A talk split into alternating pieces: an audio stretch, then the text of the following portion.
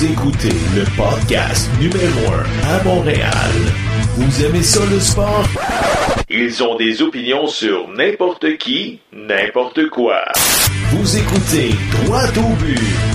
Voici vos animateurs, Gavino De Falco et Jean-François Dos Santos. Lundi 5 février, lendemain du Super Bowl, bienvenue à la 20e émission déjà du podcast Droit au but. Mon nom est Gavino De Falco et comme à chaque semaine, je suis avec mon co-animateur Jean-François Dos Santos. Jeff, comment ça va? Ça va super bien, merci. Jeff, pas trop fatigué euh, ce matin? Bon, quand même. Écoutez, euh, pour les auditeurs qui sont pas au courant, le podcast Droit au but était présent hier au Super Bowl des Chums, organisé par le 91.9 Sport et Jean-Charles Lajoie. Et je peux vous dire que c'était tout un party, mon GF. Oui, tout à fait. Écoute, GF, euh, hier, premièrement, ça a commencé dans le stationnement du Walmart à Blainville à 9h30 du matin. Hey, on arrive dans la tempête de neige, puis le tailgate est commencé. L'autobus est en retard. Pas grave, le monde sont là avec une bière à la main, puis c'est le party. Ah oui, c'était la gang de la Bills Mafia avec euh, Bob Genet. Hey, quel personnage, euh, ce Bob Genet. Là. Hey, il m'a presque donné le goût d'aimer les Bills. non, quand même pas, là, mais presque. Écoute, c'était vraiment intimidant. T'arrives dans le parking à 9h30, puis il y a déjà du monde qui commence à boire de la bière. Fait que là, on embarque dans l'autobus et le prochain arrêt de la navette, c'était les places Versailles avec qui? Ouais! Bob de la Chenay. Et le calme, à ce moment-là, précis, c'était chose du passé. terminé. C'est terminé. Écoute, en même temps, il y a eu Bob Lachenay, puis je pense qu'il y a eu euh, Slip Coquet. Ben oui, Slip Coquet Alias euh, Guy de Varenne. Ils sont rentrés tous les, tous les deux dans l'autobus, puis euh, écoute, comme tu dis, là... le silence n'était plus là. Il y avait de l'action après ah, ça. C'est le fun, des anecdotes, tout le kit, c'était vraiment plaisant, agréable, belle gang.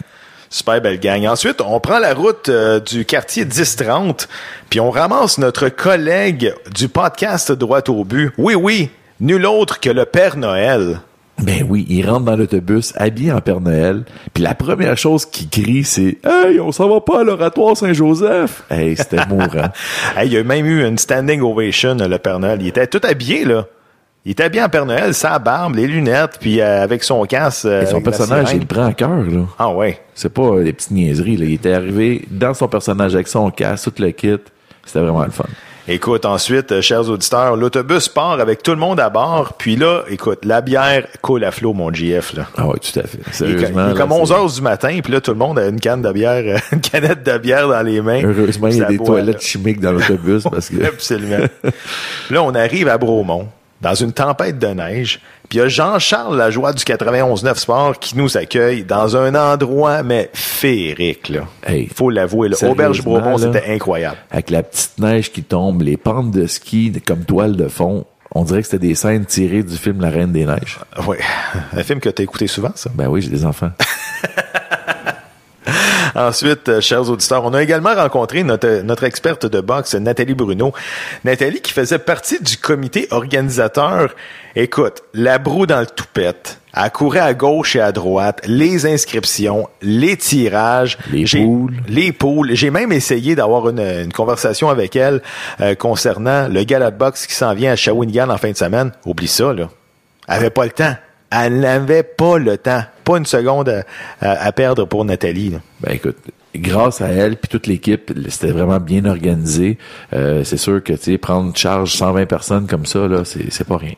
Puis les prix de présence, peux-tu dire que c'était quand même incroyable? Toi, JF, c'est quoi t'as gagné? Hey, J'ai gagné un certificat cadeau de 500 dollars pour de pneus Nokian. Pardon? Super. Ben oui. Pardon? 500 pièces. Oui, monsieur. Puis toi?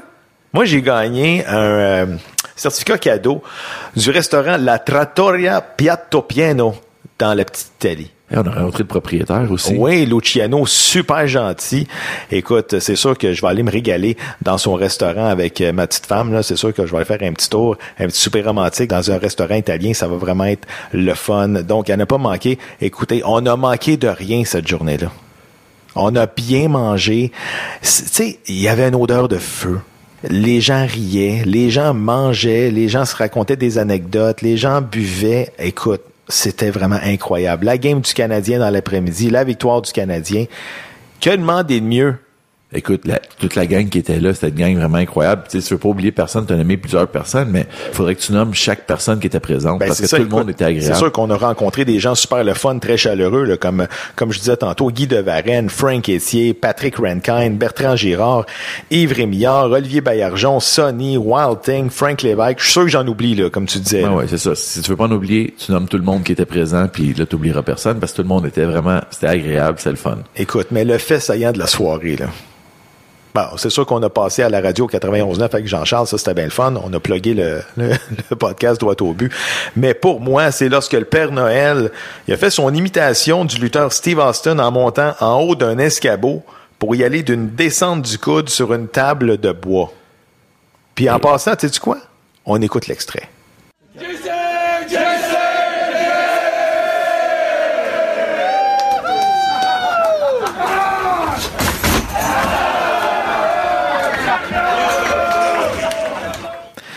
Je sais pas s'il a suivi des cours de lutte avec Jacques Rougeau. Hey, méchant malade, ça n'a pas de bon sens. Hey, c'était digne bon d'un match TLC de la WWE. Hey, il a, il a fait ça à l'intérieur, euh, chers auditeurs, dans la salle. là. Il était même pas genre sur la neige pour amortir sa chute. Il monte sur l'échelle, puis tout à coup, boum, il disparaît, puis t'entends ça, prrr, terminé. Il passe à travers la table. Hey, j'aurais jamais été game de faire ça. Ben, il était peut-être avancé un petit peu en boisson aussi. Oui, ça c'est sûr. Puis en passant, euh, on salue tout le monde qui était là. C'était vraiment incroyable. JF, on parle du match gagné par les Eagles de Philadelphie, leur première conquête du Super Bowl. Bon, euh, t'as-tu pleuré toute la nuit, mon JF? Ça fait mal, hein? Ça fait mal. Est-ce que j'ai pleuré? Non. Est-ce que... Écoute, bon, faut donner la chance aux autres aussi, je me dis ça. Euh, les, les Eagles étaient très bien préparés. Euh, ils m'ont vraiment surpris.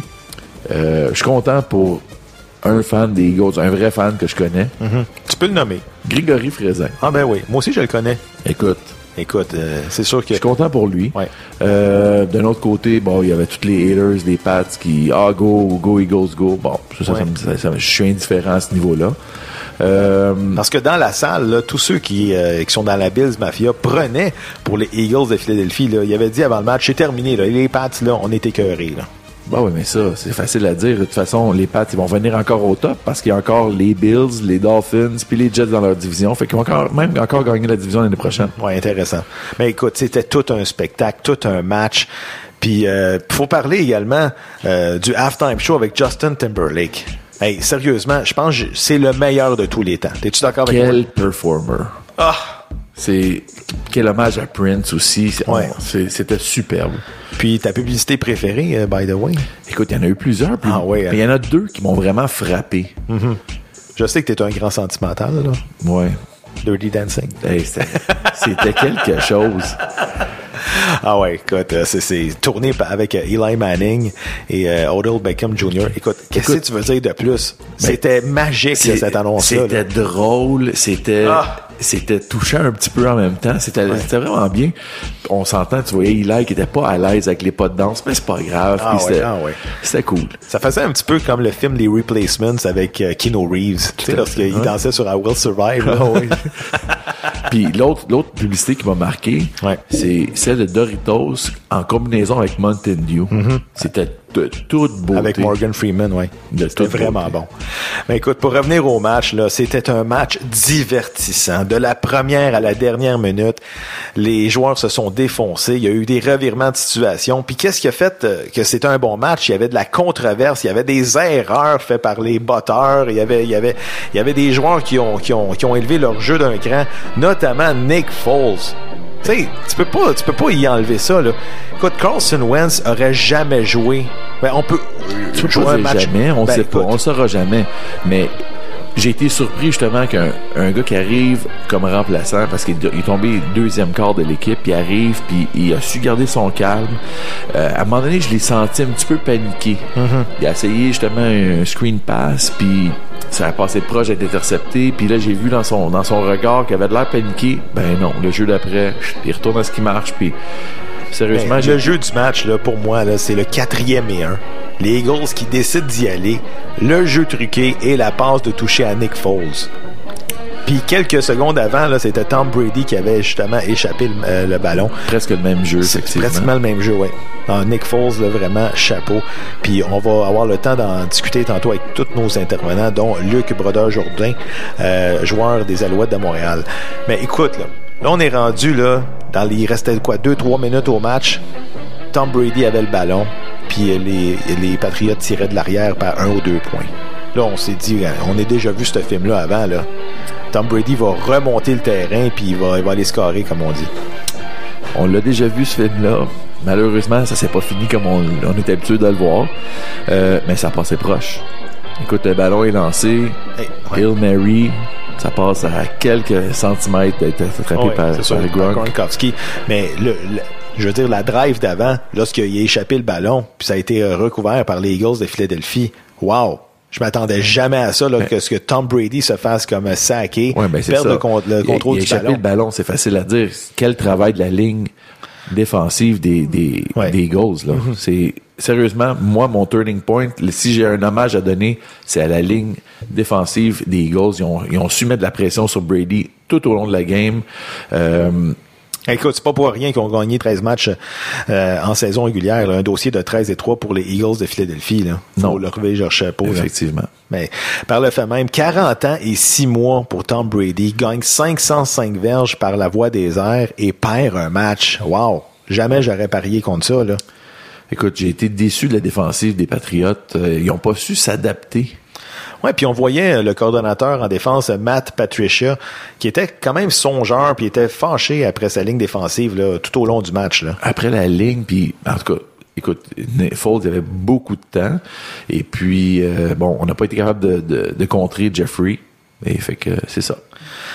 Mais écoute, est-ce que c'est la fin d'une dynastie? Je pense pas. Non, ils vont revenir en force, tu penses, l'année prochaine? Ben, écoute, c'est sûr que ce sera peut-être pas l'équipe dominante comme elle est là, parce que là, on va perdre les coordonnateurs offensifs, défensifs. Mhm. C'est beaucoup. C'est beaucoup de stock. Mais. La perte d'Edelman également fait mal hier. C'est sûr que s'il était présent, ça aurait aidé. Il y a un gros morceau qu'on enlève à l'équipe. Il y a eu euh, Cook aussi, qui après sûrement une commotion. Mhm. On perd ses services, ça aide pas. Mais bon, écoute, euh, comme j'ai dit, on reste quand même dans la Ligue américaine Est avec les Bills, les Jets et les Dolphins. Très, très faible. Donc, tout est possible. Ça reste à suivre, mais écoute, juste en terminant, là, là, je sais que Nick Foles vient de gagner le joueur le plus utile au Super Bowl. Mais le carrière numéro un de cette équipe-là, c'est Carlson Wentz. C'est lui l'avenir de l'équipe.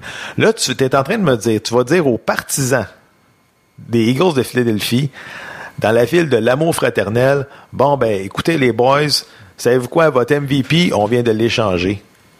Ça, ça se peut pas, là. C'est impossible que tu fasses ça, là. En tant que propriétaire ou de directeur général, écoute, là, il va falloir que tu ailles chercher tout un joueur en retour pour faire avaler la pilule aux partisans des Eagles. Oui, mais c'est-tu un problème agréable? Oui, c'est un agréable problème. Tu te mets dans une situation, là, ah, gagnante, il faut que il faut, il faut pas. Tu peux le garder. T'échanges le gars qui t'a fait gagner en série. Ben sinon tu décides de le garder puis d'échanger Wentz. Écoute, c'est c'est dur à, à, dire. Je, comprends que oui, c'est grâce à lui cette game là, il a joué vraiment incroyable, mais c'est pas juste lui. je pense que l'équipe avec Wentz aurait été encore meilleure que ce qu'ils ont été là. là. Mm-hmm. On en discute dans quelques instants avec nos différents collaborateurs. You're listening to the best podcast in Montreal. Bill. With your host Covino DeFalco and Jeff Dos Santos. On va retrouver le journaliste du Journal de Montréal, Carl Vaillancourt. Carl, comment ça va? Ça va super bien, toi, Gavino? Oui, ça va super bien. Écoute, t'as-tu aimé ton Super Bowl? Écoute, euh, je pense que tout le monde a été gagnant hier. Là. Oui, euh, les Eagles ont gagné 41 à 33. Euh, c'est très cœur pour les partisans des Patriots, mais moi, ce que je retiens de ce match-là, Gavino, c'est à quel point c'est excitant un match comme le Super Bowl quand les deux équipes là, euh, sont, compétitionnent de façon euh, euh si euh, c'est si serré. on a eu là jusqu'à la toute fin sur le dernier jeu du match là, ça aurait pu ça aurait pu être l'égalité encore cette année là. Il s'agissait juste que Tom Brady rejoigne Gronkowski dans la zone début. Euh, on réussit le converti deux points, on retombe à case départ, euh, une espèce de retour à l'année dernière face aux Falcons. moi, honnêtement, mon équipe était éliminée. Là. Moi, j'étais un partisan des Jaguars, puis j'étais déçu de voir perdre en demi-finale. Mais de voir à quel point ce match-là était extrême dans les dernières minutes, là, moi, c'est ce que je retiens de mon Super Bowl 52. C'est sûr et certain. Carl, on va jaser un petit peu euh, du Canadien. Le Canadien a inscrit deux victoires au Centre Bell en fin de semaine. Et comme j'ai dit hier sur les ondes du 91-9, le CH se rapproche à sept points d'une place en série. Carl, ma question, as-tu sorti ta chaise pour la parade? J'ai pas sorti encore, Gavino, parce que je suis un homme de raison, mais j'ai fait quelques petits calculs pour vous. Et si la tendance se maintient, le Canadien aura besoin de 91 points pour participer aux séries. Donc, comment j'ai calculé ça? Super simple. J'ai pris le nombre de points de la dernière équipe en place aux séries éliminatoires et j'ai extrapolé pour le mettre sur 82. Donc, les Flyers obtiendraient 90 points. Là, c'est à savoir qui aurait le plus de victoires en temps réglementaire et là, tout ça. Pour pas prendre de chance, je dirais, on va prendre un point de plus. Donc, si le Canadien veut espérer participer aux séries, il doit accumuler 41 points à ses 29 derniers matchs. Hmm. Ça semble beaucoup je vais être honnête, c'est quand même, ça prend une excellente fiche, mais c'est pas quelque chose qui est impossible.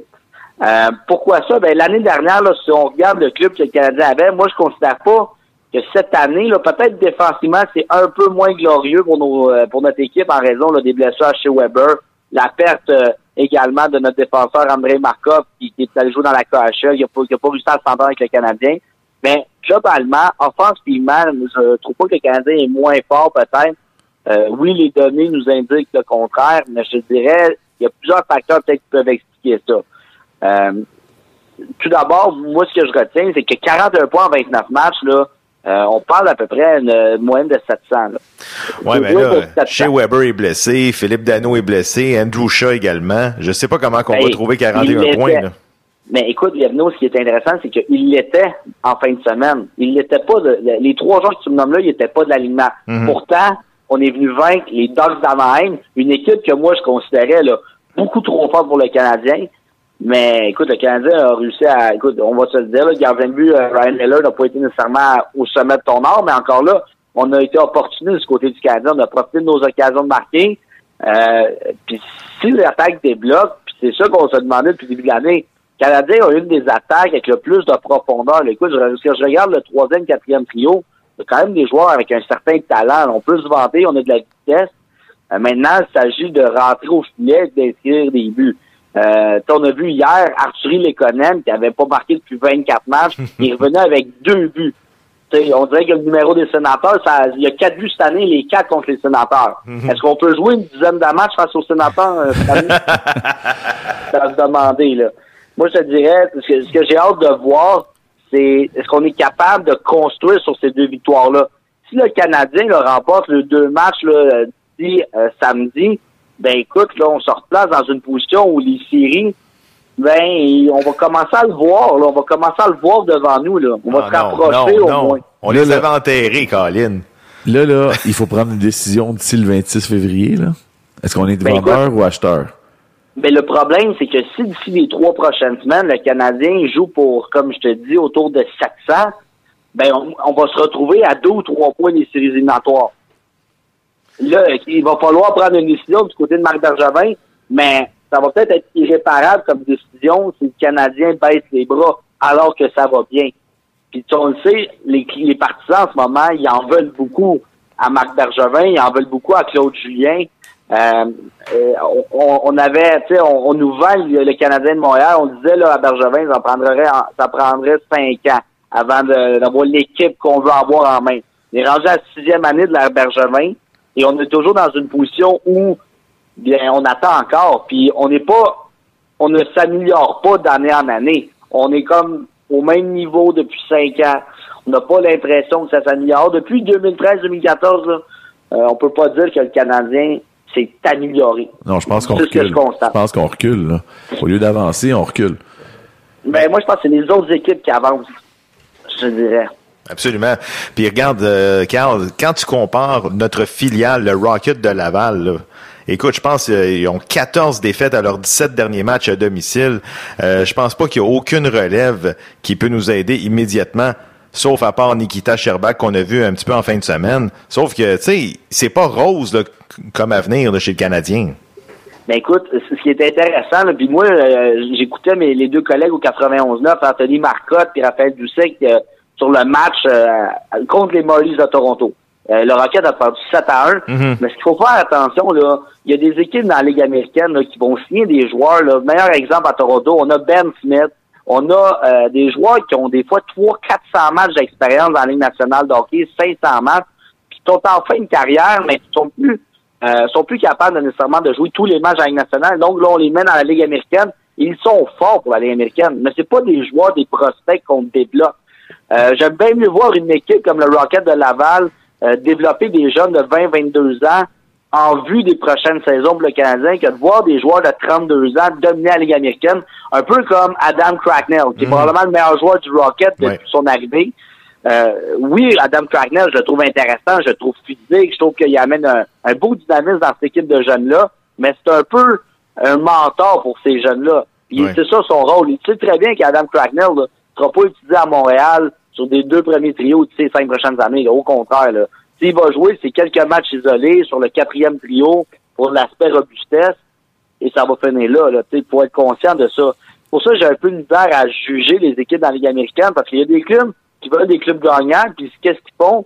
Ben, ils se ramassent qu'ils vont signer des joueurs de 30-32 ans, un peu comme le Canadien a fait en début de saison avec des Matt Termina, des joueurs comme ça, des joueurs de talent. Mais à un moment donné, si t'en 8 de même, c'est sûr que au bout du compte, on va une équipe qui est beaucoup plus forte que la nôtre.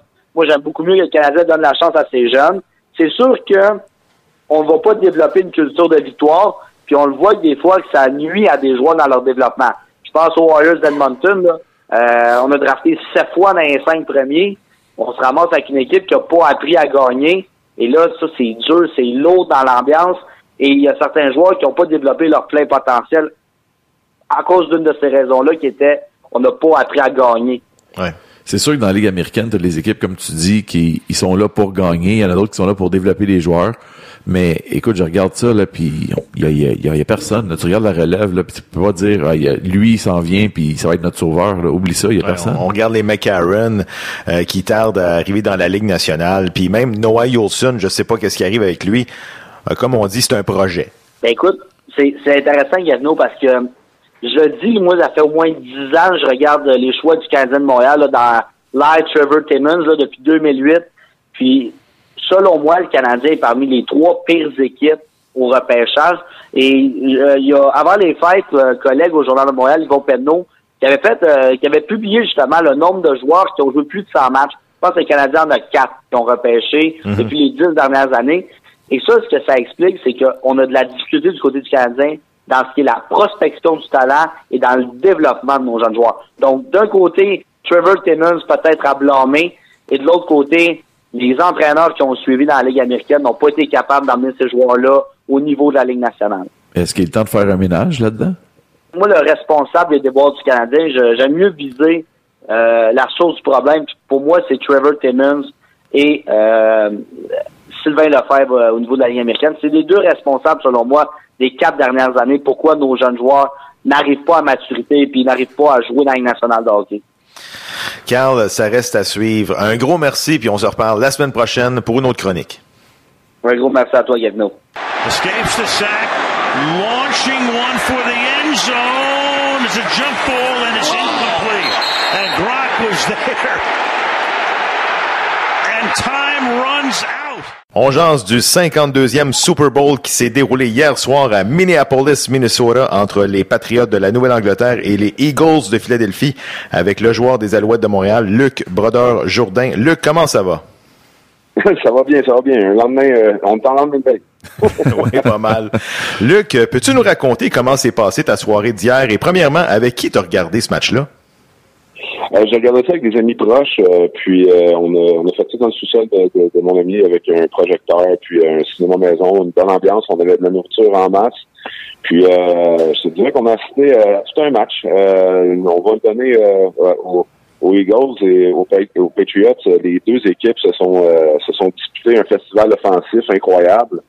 Puis ça a été, comment dire, un rebondissement. Je, pense que le match était à l'image de, des, matchs antérieurs des Patriots, c'est-à-dire on tire de l'arrière, on tire de l'arrière, mais on vient on vient puis on prend l'avance, mais euh, finalement, dans les euh, dans les derniers droits du match, euh, cet échappé-là de, de, Tom Brady qui, qui a été recouvert par les Eagles a fait extrêmement mal. Puis par la suite, ouais. défaite des Patriots, j'ai pas besoin d'exprimer pour qui était ouais.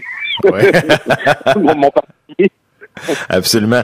Luc, on disait de l'année passée que la remontée des Pats, c'était le plus beau Super Bowl de l'histoire. Par contre, forcé d'admettre que le match d'hier, en termes de spectacle et d'émotions fortes, c'était dur à battre, là. Ah, en termes de spectacle, qu'est-ce qu'on qu'est-ce qu'on cherche quand on voit un quand on regarde un match de, la NFL ou même de, la Ligue canadienne? Ce qu'on veut voir, c'est des touchés, puis on veut voir des points, puis on veut voir euh, euh, des, performances incroyables de, carrière d'offensive. Euh, c'est sûr que c'est intéressant le football défensif, mais je pense qu'un Super Bowl qui se termine avec un pointage de 10 à 3, c'est moins excitant pour euh, pour les, les, partisans puis pour le, spectacle en soi euh, que, que, le sport du football. Donc d'avoir un match comme celui d'hier où est-ce que tu es constamment sur le bout de ta chaise, que, que tu regardes qu'une équipe répond à l'autre immédiatement, qu'on a des bonnes des, des bonnes poussées d'un bord et de l'autre. Moi, j'ai trouvé ça super excitant, très, très dynamique comme spectacle. puis, euh, c'est le genre de finale de Super Bowl qu'on verrait année après année.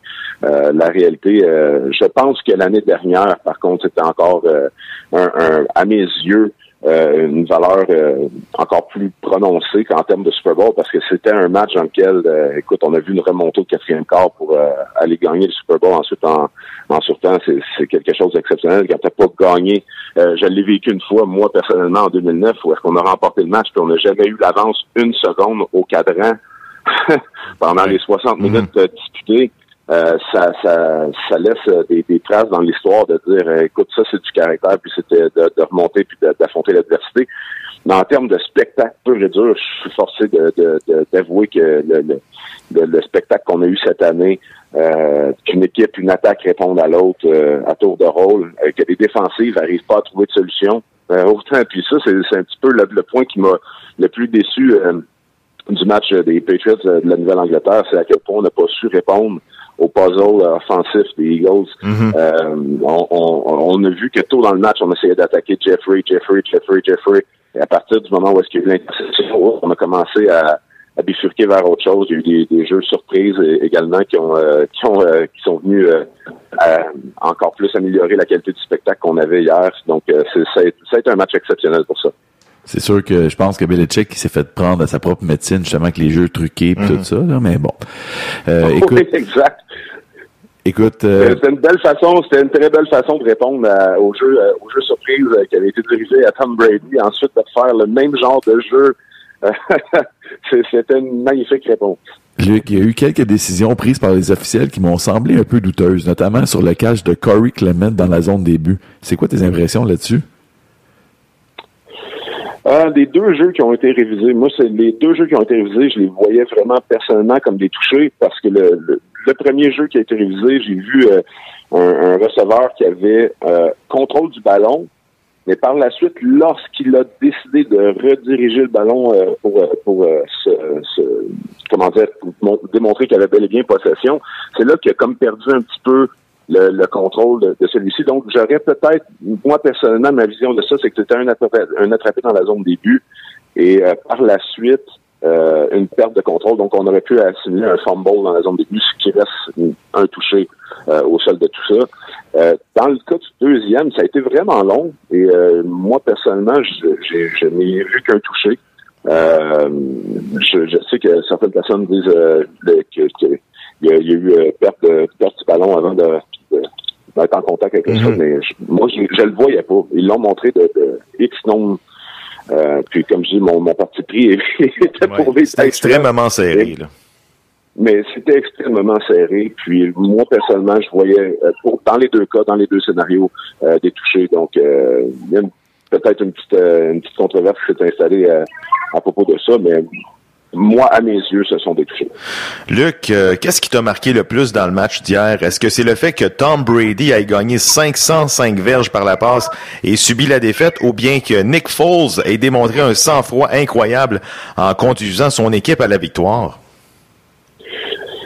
Euh, moi, c'est le, le, le, le sang-froid de, de je, je, pense, c'est la confiance tranquille qu'ont eu les Eagles dans cette dans, dans cette rencontre-là. Euh, Nick Foles, euh, je lui lève mon chapeau. C'est c'est, un, un, jeune carrière qui avait un, futur prometteur à l'époque avec les Eagles, puis qui est passé au travers différentes épreuves qui l'ont amené à être un carrière substitut cette année et euh, de, démarrer le match du Super Bowl, puis de bien effectuer euh, le, plan de match, d'avoir euh, une bonne prise de décision, avoir un calme. Un, un, calme incroyable au travers cette tourmente-là, parce que lorsque l'équipe adverse, tu marques un toucher, ça te donne confiance. L'équipe adverse embarque sur le terrain, marque un toucher, hop là. Et à partir du moment où est-ce que les Patriots ont eu cette, cette fameuse interception-là, euh, sur euh, puis que ils sont retournés sur le terrain, qui ont marqué un toucher. Là, j'ai dit oh, il y a peut-être un changement de momentum dans le match. Mm-hmm. euh, comment comment on va répondre à ça? Puis on a continué à passer le rouleau compresseur sur la défensive des Patriots.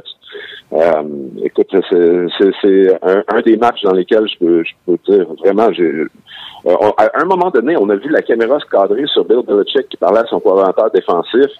On dirait que c'était, oui, on, dirait que les paroles c'était We need to find a solution here. Puis je pense qu'en revenant du break, on voyait le coordinateur défensif en train de crier après la défensive. Parce que ça, ça, ne marchait simplement pas euh, de, leur côté. Puis euh, c'est un excellent bon plan, un bon plan de match euh, de la part des Eagles. On a, on a été variés, on a, on a, on a bien distribué le ballon, puis on a su courir avec nos armes, Leggett Blunt et puis Araji. Les deux ont très bien couru le ballon. Euh, donc, on était bien armé de ce côté-là pour enlever la pression sur les épaules de Nick Foles, qui la gère de très bonne façon, de toute façon, euh, avec ce qui a démontré dans ce match, puis dans les séries éliminatoires en général. Tom Brady a laissé savoir en entrevue qu'il jouerait jusqu'à l'âge de 45 ans. Crois-tu qu'il est capable de rester en top of the game tout ce temps-là? Euh, la façon qu'il joue présentement, je pense que je pense que oui. Euh, la réalité, c'est de bien prendre soin de son corps, puis se prépare bien pour euh, les, les, saisons à venir. Euh, tu peux défier euh, les statistiques, mais ça, je pense qu'il l'a déjà fait euh, tout au long de sa carrière. je, je, je crois que qu'il qu'il est néanmoins de, corporellement, physiquement parlant, un homme atteint sa maturité physique dans, vers l'âge de 28 ans, 29 ans. Mm-hmm. Et par la suite, on commence, on commence à perdre de, la force, on commence à perdre de la vitesse.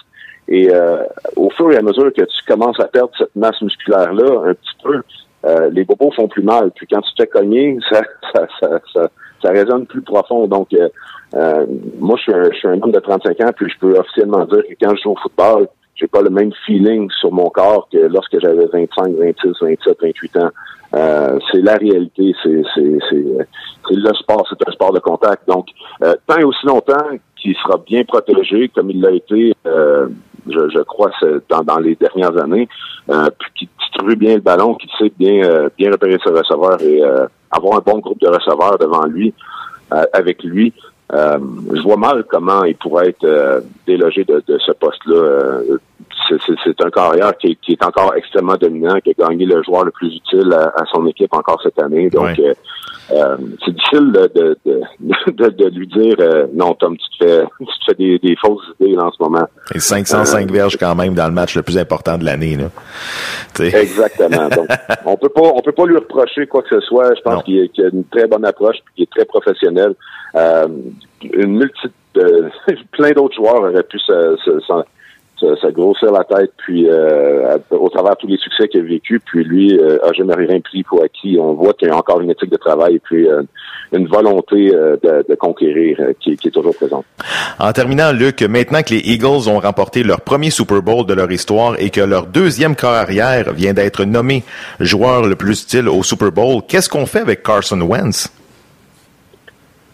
Très bonne question. C'était la question que je me posais immédiatement après le match euh, hier. Euh, on sait désormais que, que après la chirurgie, c'est quand même un, un, bon temps de récupération. Euh, je pense que du côté des Eagles, maintenant, on vit moins avec le, le stress de euh, quand est-ce qu'il va revenir au jeu ou quand est-ce qu'il va être Mhm. prêt. Euh, mais assurément, c'est un carrière qui, qui, qui, a un potentiel incroyable pour euh, les années d'avenir. Mais on vient de trouver en Nick Foles peut-être une bonne monnaie d'échange pour encore améliorer cette équipe-là. Euh, qui est euh, qui a pas beaucoup de failles, mais on pourrait amener un petit peu plus de soutien en défensive, comme on, comme on a pu le constater hier. Euh, parce que si on affronte encore un, un carrière de la trempe de, de Tom Brady en série éliminatoire, euh, d'avoir une défensive qui est aussi permissive dans, dans, versus un carrière qui distribue bien le ballon. on aurait peut-être besoin de, de, s'améliorer à ce niveau-là. mais c'est je, je, pense que le futur de l'organisation passe au travers Carson Wentz et on n'a pas le choix de, de, de, de garder cette, euh, cette perspective-là malgré les succès de, de pour, euh, pour les éliminatoires. Hey, ça va être difficile à avaler, ça, pour les partisans des Eagles de Philadelphie. Écoute, t'es en train de me dire que le, le corps arrière qui t'a fait gagner le premier titre, ben, tu quoi? Thanks, but no thanks. C'est ça que ça veut dire? Oui. Euh, j'ai l'impression que ça va être ça qui va être pris comme décision euh, dans les futurs. Euh, c'est, ça va être extrêmement difficile. Mais je me posais la question également hier, lorsque je regardais la rencontre, à savoir est-ce que le match aurait été est-ce que les jeux auraient été appelés de la même façon si ça avait été Wentz qui était carrière? Mm-hmm. puis je me, je me mettais un point d'interrogation. Euh, parfois, les entraîneurs, j'ai eu l'impression qu'hier, le, plan de match était d'enlever le maximum de pression de, sur les épaules du corps arrière, euh, puis de, prendre la responsabilité en tant qu'équipe. C'est-à-dire, on, on, on, utilise bien nos porteurs, on fait des passes voilées, on utilise des jeux surprises, puis on, on, lance la balle à nos grands receveurs.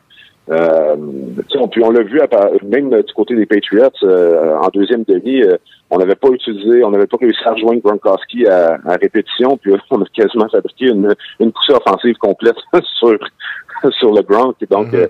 on, a utilisé les armes lorsque lorsqu'il était le, le, bon, le bon moment. Puis j'ai l'impression qu'avec Nick Foles, on a essayé d'enlever la pression sur ses épaules euh, dans, en, appelant les jeux. Est-ce qu'on aurait fait la même chose malgré la jeunesse de, de Wentz? Ouais. Euh, je pense que par ses capacités à, à, distribuer le ballon puis dans sa lecture de jeu, peut-être qu'on aurait utilisé un style différent au niveau offensif.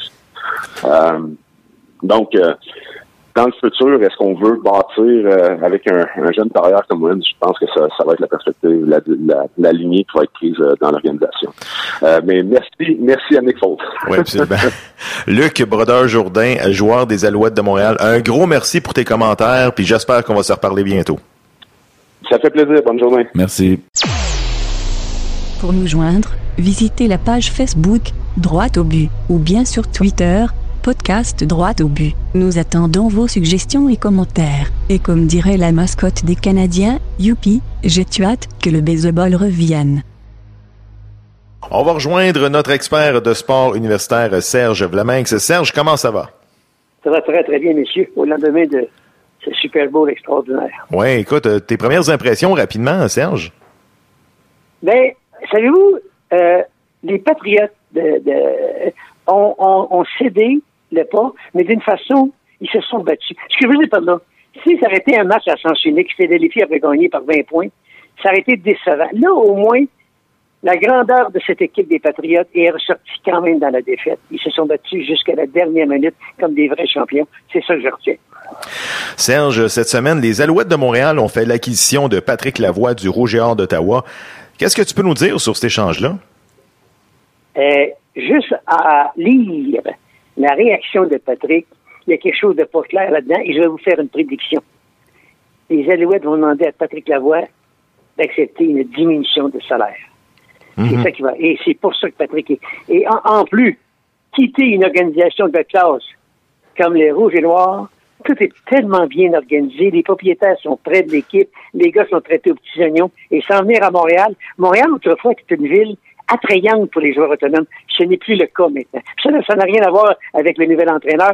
C'est toute la structure en général. Puis je vous le dis, là, c'est parce qu'il y a un troisième joueur impliqué apparemment dans cette transaction-là. Là, la transaction annoncée, ça a été, euh, ça a été Patrick contre Jean-Christophe Beaulieu. Et Jean-Christophe est un excellent joueur de football canadien. Mais il y a un troisième joueur, le nom m'échappe, qui lui demanderait un petit peu plus d'argent. Et j'ai l'impression que Patrick Lavoie, on va lui demander une baisse de salaire, comme on avait fait avec euh, mon Dieu, comment il s'appelle, l'ancien du VRA, à qui on avait demandé, Mathieu Boulay, je pense, à mhm. qui on avait demandé euh, une diminution de salaire. Je pense que c'est ce qu'attend Patrick Lavoie et ça me désole totalement. Vraiment, pas des bonnes nouvelles dans son cas.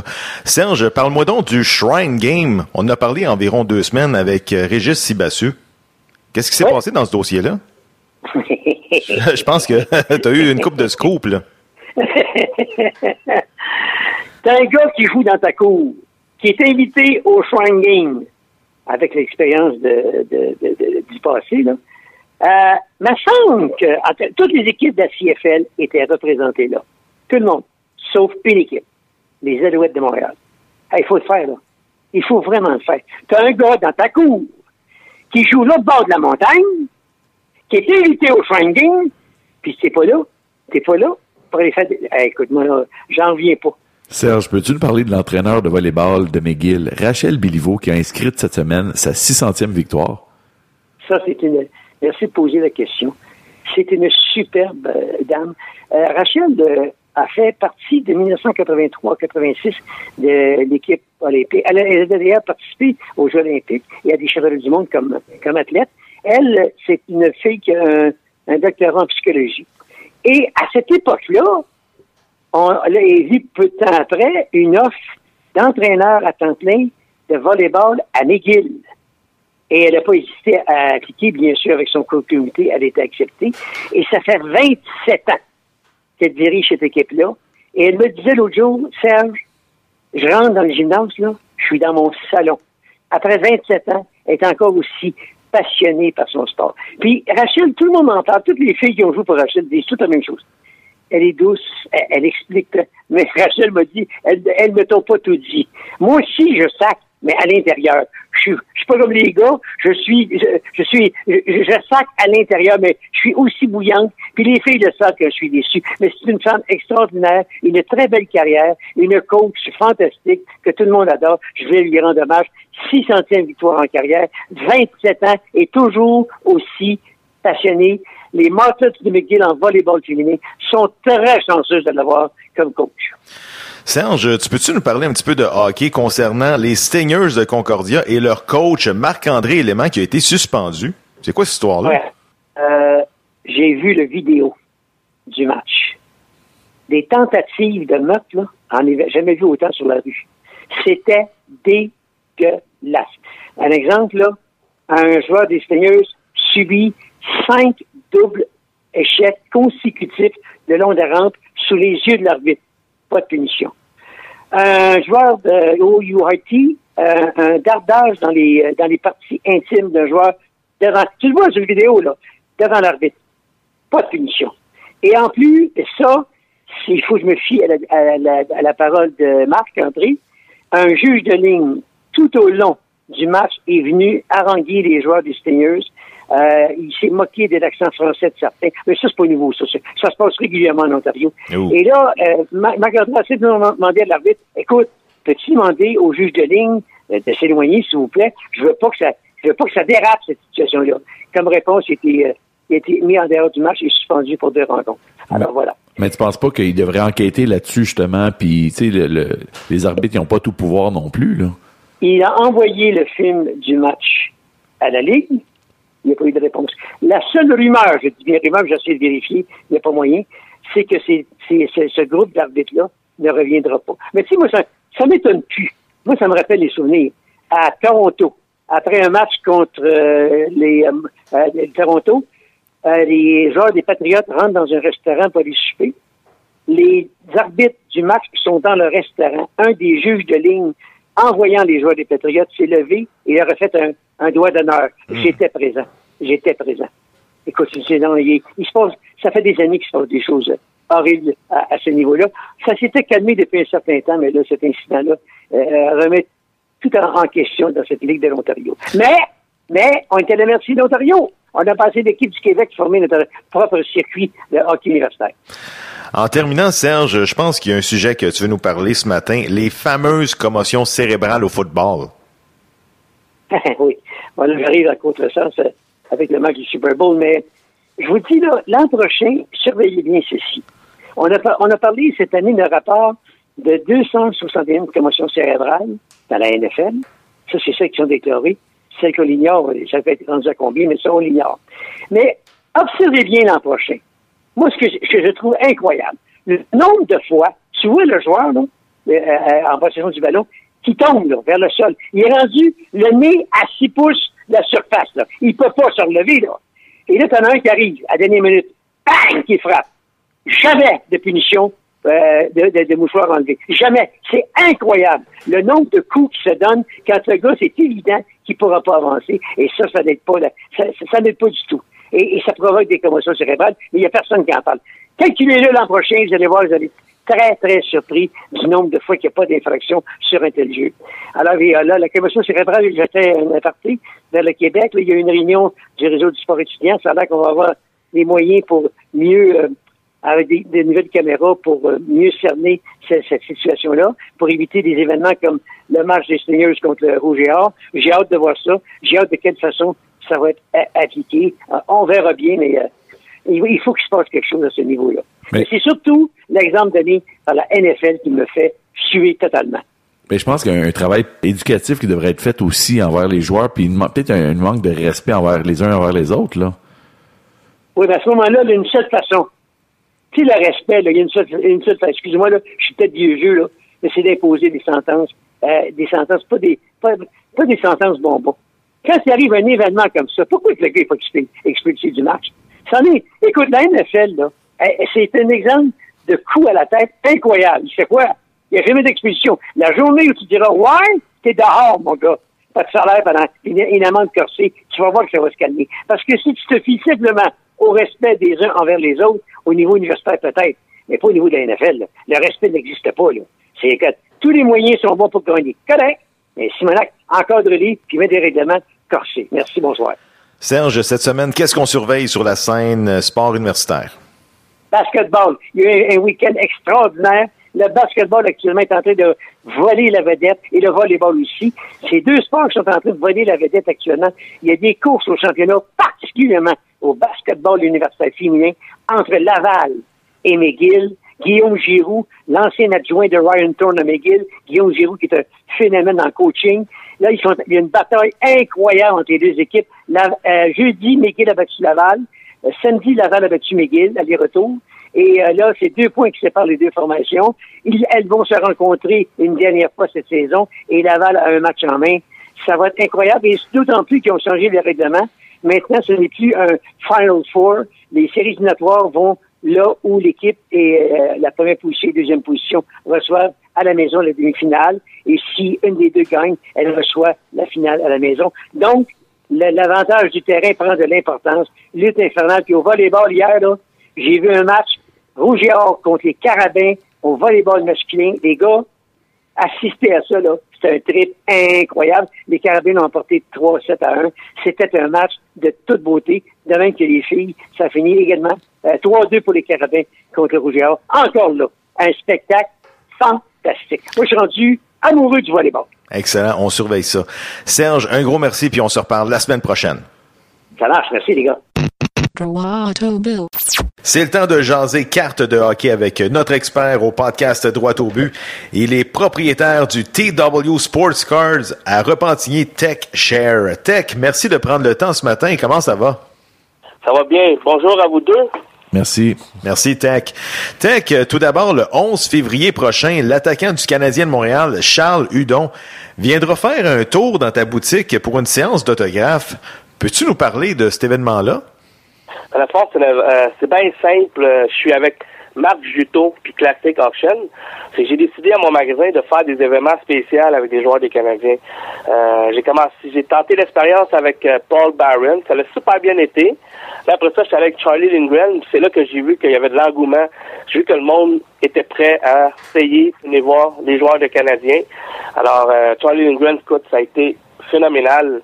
J'ai eu tellement de monde. Fait que là, je me suis dit, faire d'autres choses, faire euh, avec un autre joueur des Canadiens. Fait que j'ai décidé d'amener Charles Ludon, un jeune Québécois. Puis je pense que ça va être quelque chose de super cool.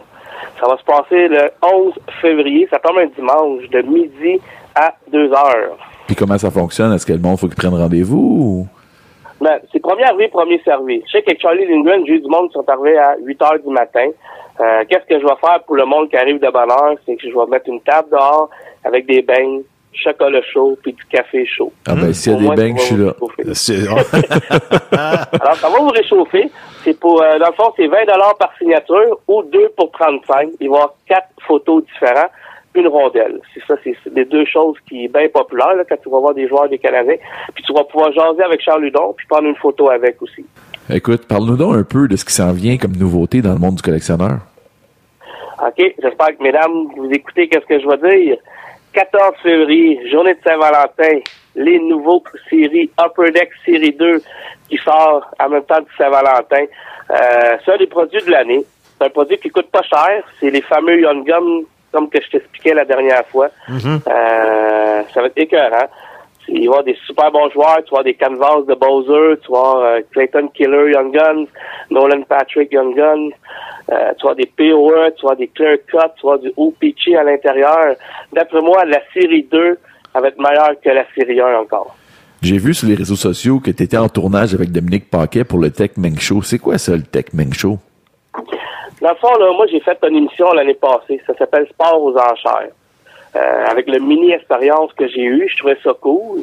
Puis euh, c'est vraiment euh, le reportage avec TVA que ça m'a fait euh, cliquer. Puis je me suis dit, tu sais quoi, mais peut-être partir une émission où ce que je peux regrouper tous les collectionneurs au Québec. Pas nécessairement, pas nécessairement une grosse valeur monétaire, mais quelque chose que c'est plus sentimental. J'ai décidé de partir le Tech Meng Show. Dans le fond, c'est des petits vlogs qui vont être sur Internet puis YouTube. Ça va durer entre 9 et 12 minutes. Je vais faire le tour du Québec. Je vais aller voir des collectionneurs, euh, des gens passionnés. Puis mon premier tournage, effectivement, c'est avec Dominique Paquette.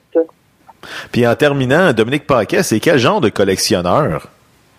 Dominique Paquette, c'est un gars qui aime bien euh, des belles cartes, des grosses cartes de valeur. Lui, c'est ça qui tripe. Il tripe pas sur des boîtes euh, que ouvres 36 paquets. Lui, veut un paquet, cinq cartes à l'intérieur. Il veut, il veut pogner la belle carte. Ah ouais, intéressant. Tech, on se reparle bientôt pour une autre chronique, puis c'est sûr qu'on va aller faire un petit tour dans ton magasin dimanche le 11 février afin de rencontrer Charles Ludon du Canadien de Montréal. Yes, merci beaucoup. OK, merci. Merci. Bye. Au revoir. But. C'est le temps de jaser Impact de Montréal avec mon chum Jean-François Dos Santos. GF, les joueurs de l'Impact qui suent à grosses gouttes au camp d'entraînement présentement. Là. Rémi Garde semble focusser sur le fait que les joueurs doivent être au top de leur forme physique. Je pense que c'est une bonne affaire. Tu sais, en, en fin de saison, l'année passée, on se posait la question, tu sais, on a perdu beaucoup de matchs en fin de, fin de match, Oui, on a perdu beaucoup de points l'année passée. Ça nous a coûté peut-être une place en séries éliminatoires. Donc, euh, est-ce que les gars étaient en forme pour 90 minutes et plus? C'est une question à, pour, à se poser. là. Mais Rémi Garde, je pense que cette, cette semaine, je sais pas si tu as vu les images à TVA Sport ou à RDS, euh, pas beaucoup de pratique avec le ballon. On Non. focus sur la course et l'endurance. là. Ben, c'est ça. J'ai vu les joueurs, ils semblent plus ou moins contents de, de, de, de ce fait-là. Ah. Par contre, je pense que ils res- ils respectent le fait que le plan de match, c'est établi, c'est clair, on s'en va dans cette direction-là. JF, euh, le sujet de conversation cette semaine a été qui sera le prochain capitaine de l'Impact de Montréal? Bon, il y a plusieurs noms qui ont été mentionnés, dont les Nacho Piatti, les Evan Bush et même Samuel Piette, euh, le petit gars de Montréal. Qu'est-ce que t'en penses, toi, Samuel Piette? Tu penses-tu que c'est un bon candidat? Tu trouves pas ça bizarre, toi, Samuel Piette considéré pour capitaine quand Hmm. il est même pas sûr de faire l'aliment partant tous les soirs? Ben, C'est sûr que là, il y a présentement, il y a congestion au poste de milieu récupérateur. Il y a Marco Donadel, il y a Saphir Taider. Donc, c'est Rémi Garde, il va avec un 4-2-3-3. Je sais pas où est-ce que Samuel Piette va, va figurer dans, dans le line-up, là, comme on dit. Tu sais, tu peux pas te nommer un capitaine qui sera peut-être pas dans, dans ton alignement de départ à chaque match, là. Tu sais, j'ai rien contre Samuel Piette. Je sais qu'il y a des d'excellentes qualités. C'est un bon joueur. Il a joué pour l'équipe nationale canadienne. Il maîtrise parfaitement trois langues, l'espagnol, l'anglais, le français. Donc, euh, tu sais, il y a quand même des arguments. Ouais, mais l'espagnol, c'est pas important, là. Pourquoi? Ben, on s'en fout. On, on est ici au Québec, là. Français, sais. Ouais, ouais, anglais. la moitié du, du line-up là, parle espagnol. T'as as besoin de communiquer avec Ouais, sont- défenseurs. puis- ouais, mais ils sont capables de s'exprimer aussi bien en français ou en anglais, là. Tu sais, le- au soccer, là, c'est ça qui est le fun, c'est que justement, tu rassembles plein de cultures, puis le monde, ils sont capables de communiquer entre, entre eux autres. le langage du soccer. Puis Nacho Piatti, le meilleur joueur de l'Impact de Montréal, tu trouverais pas ça comme naturel qu'il soit nommé euh, capitaine de l'équipe? Bon, c'est sûr qu'il est pas à l'aise devant les médias tant que ça. Euh, c'est pas un gars qui aime ça être sous les, sous les projecteurs, là. Ouais. Fait que, Mais quand même, il est dans pas- ton alignement de départ à chaque match. Là. oui, mais je dis pas que c'est mauvais. Là, c'est, c'est sûr que, est-ce qu'ils veulent quelqu'un qui va te représenter comme en dehors du terrain aussi? Est-ce qu'ils veulent quelqu'un qui va représenter par l'effort qu'il va mettre au travail? Ça, c'est à suivre. Ah, regarde, ça c'est mon candidat. D'après moi, c'est Nacho qui va être, euh, Moi, ce serait mon choix. va être aussi. nommé. Puis il y a un autre euh, joueur qui est sorti peut-être du champ gauche, là, Evan Bush. C'est sûr qu'il il est là, ça fait longtemps. Euh, il était même là avec l'Impact lorsque l'Impact n'était même pas dans la MLS. Par contre, On voulait le chasser. On voulait le chasser de Montréal l'année passée, puis là, tu le nommes capitaine. Bon, puis en plus, il maîtrise pas la langue de Molière. Ça, c'est un sujet un peu délicat à Montréal. Personnellement, moi, j'ai de la misère. Surtout que l'impact, là, c'est, c'est proche du, du monde. Fait que tu veux être quelqu'un, tu sais, le capitaine va être un ambassadeur aussi, là. Ah oui, c'est sûr. Fait que je pense pas que Bush serait la personne euh, C'est sûr. appropriée. Puis un joueur peut-être qu'on néglige, euh, Jean-François, le nouveau venu, Saphir Taider. Un joueur qui a joué dans la Ligue A, maîtrise euh, l'italien, le français, je sais pas s'il parle l'anglais, mais quand même intéressant comme candidat. Écoute, C'est sûr que c'est un nouveau venu, Un, nouveau venu, c'est tout le temps difficile. euh, tu sais, il faut qu'il fasse sa place. Il faut qu'il soit respecté de ses coéquipiers. Bon, encore une fois, je sais pas quelle direction que la direction de l'impact là, Uh-huh. à ce niveau-là. Mais moi, j'irais plus avec des, des joueurs qui sont déjà établis dans le club. Ça reste à suivre. GF, c'est déjà la fin de l'émission, le podcast Droit au but, la 20e émission déjà. Ça passe vite. Ça passe vite, La hein. semaine prochaine, déjà, les Olympiques qui s'en viennent cette Eh oui, semaine. C'est sûr qu'on va en parler. Donc, euh, on se donne rendez-vous lundi prochain pour un autre podcast Droit au but. Bonne semaine.